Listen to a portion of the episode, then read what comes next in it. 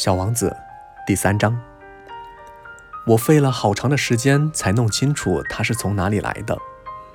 小王子向我提出了很多的问题，可是对我提出的问题，他好像压根儿就没听见似的。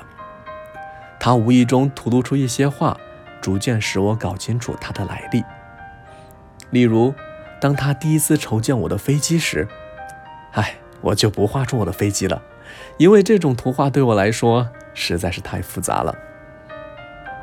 他对我问道：“这是个啥玩意儿？”“这不是玩意儿，它能飞。这是飞机，是我的飞机。”我当时很骄傲地告诉他我能飞，于是他惊奇地说道：“怎么，你也是从天上掉下来的？”“是的。”我谦逊地答道。啊，这真滑稽！此时，小王子发出一阵清脆的笑声，这使我很不高兴。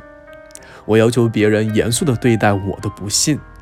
然后他又说道：“那么，你也是从天上来的喽？你是哪个星球上的呀？”即刻，对于他是从哪里来的这个秘密，我隐约发现了一点线索。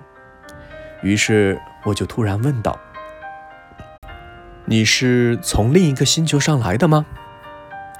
可是他不回答我的问题，他一面看着我的飞机，一面微微的点点头，接着说道：“可不是嘛，乘坐这玩意儿，你也不可能从很远的地方来的。”说到这里，他就长时间的陷入了沉思之中，然后从口袋里掏出我画的小羊，看着他的宝贝，入了神。你们可以想见，这种关于别的星球若明若暗的话语，使我心里有多么的好奇。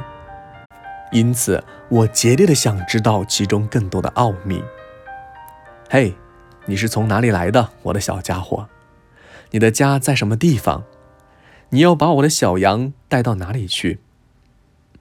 他沉思了一会儿，然后回答我说。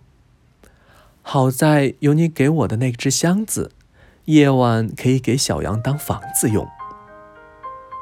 那当然，如果你听话的话，我再给你画一根绳子，白天可以拴住它，再给你加上一根杆儿。我的建议看来使小王子有点反感。拴住它，多么奇怪的主意呀！如果你不拴住它的话，它就到处跑。那么他会跑丢的。我的这位朋友又笑出了声。你想他跑到哪里去呀？不管什么地方，他一直往前跑。这时，小王子郑重其事地说：“这没有什么关系，我那里很小，很小。”接着，他略带伤感又补充了一句：“一直朝前走。”也不会走出多远。